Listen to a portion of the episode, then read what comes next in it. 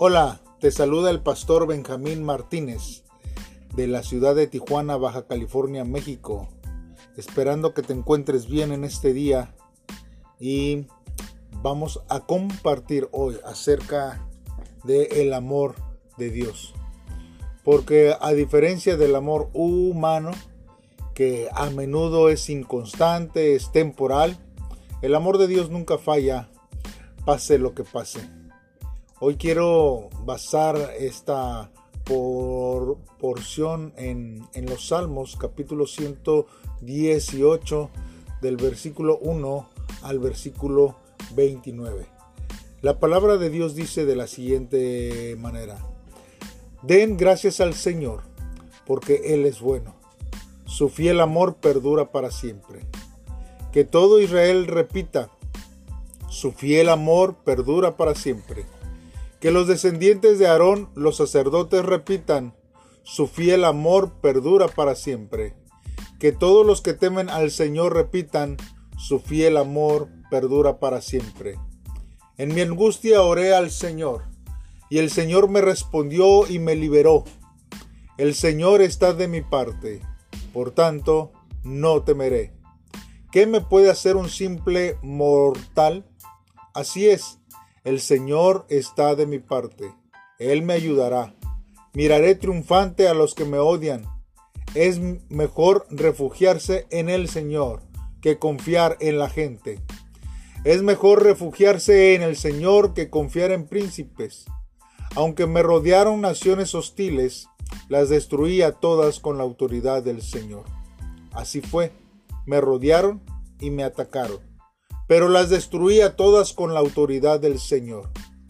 Me rodearon como un enjambre de abejas, se enardecieron contra mí como un fuego crepitante, pero las destruía todas con la autoridad del Señor.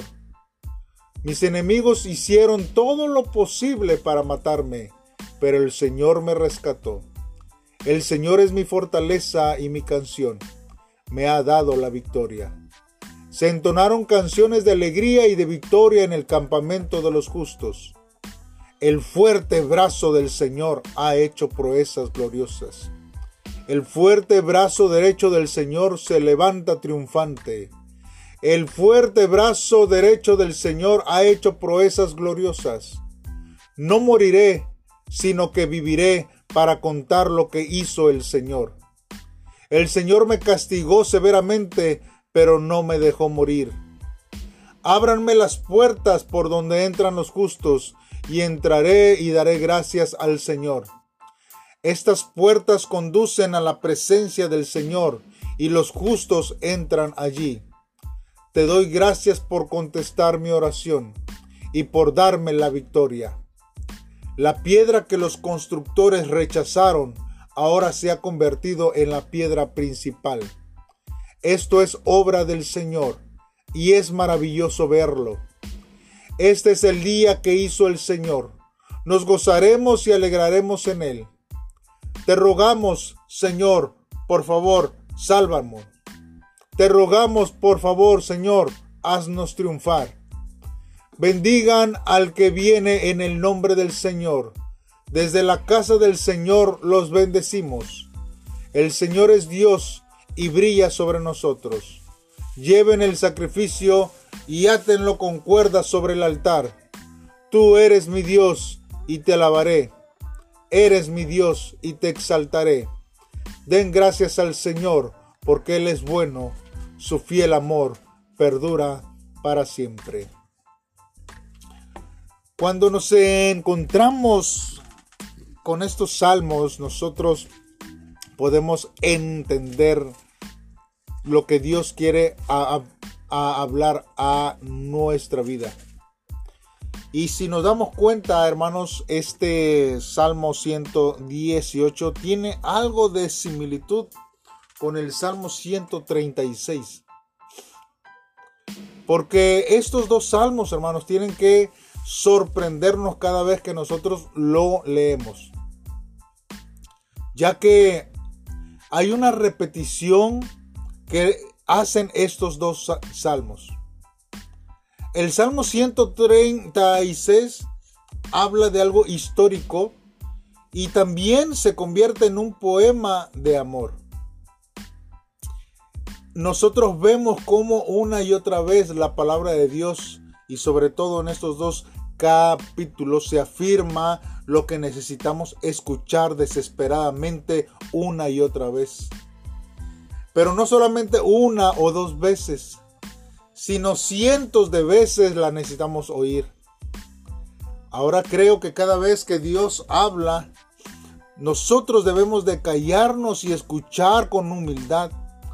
Pero también creo que debemos de prestar mucha atención en aquellos puntos donde Dios está repitiendo algo, porque quiere tratarnos de decir algo. Y más aún cuando se repite tantas veces. ¿Por qué Dios repite una y otra vez de la pluma del salmista? Y sobre todo hablando del Salmo 136 que dice, porque su amor constante permanece para siempre. Y hay dos, dos respuestas a esta pregunta. Primero, no hay una realidad más radical y básica para una cosmovisión bíblica y un sentido de identidad personal que esta. ¿Cuál es la historia bíblica? Es la historia bíblica de un Dios de amor que invade al mundo con la persona de su Hijo Jesucristo, que está lleno de amor para establecer un reino de amor mediante a un sacrificio que hizo por amor. Perdonarnos en amor y traernos a su familia de amor y enviarnos como embajadores de ese precioso amor que nos ha dado solamente por amor. Toda la esperanza de la humanidad caída descansa en esta solamente eh, historia de amor para nuestra vida y para toda la humanidad. Que hay un Salvador que es eternamente firme en redimir, en perdonar, en reconciliarnos, en transformarnos y en entregar todo su amor.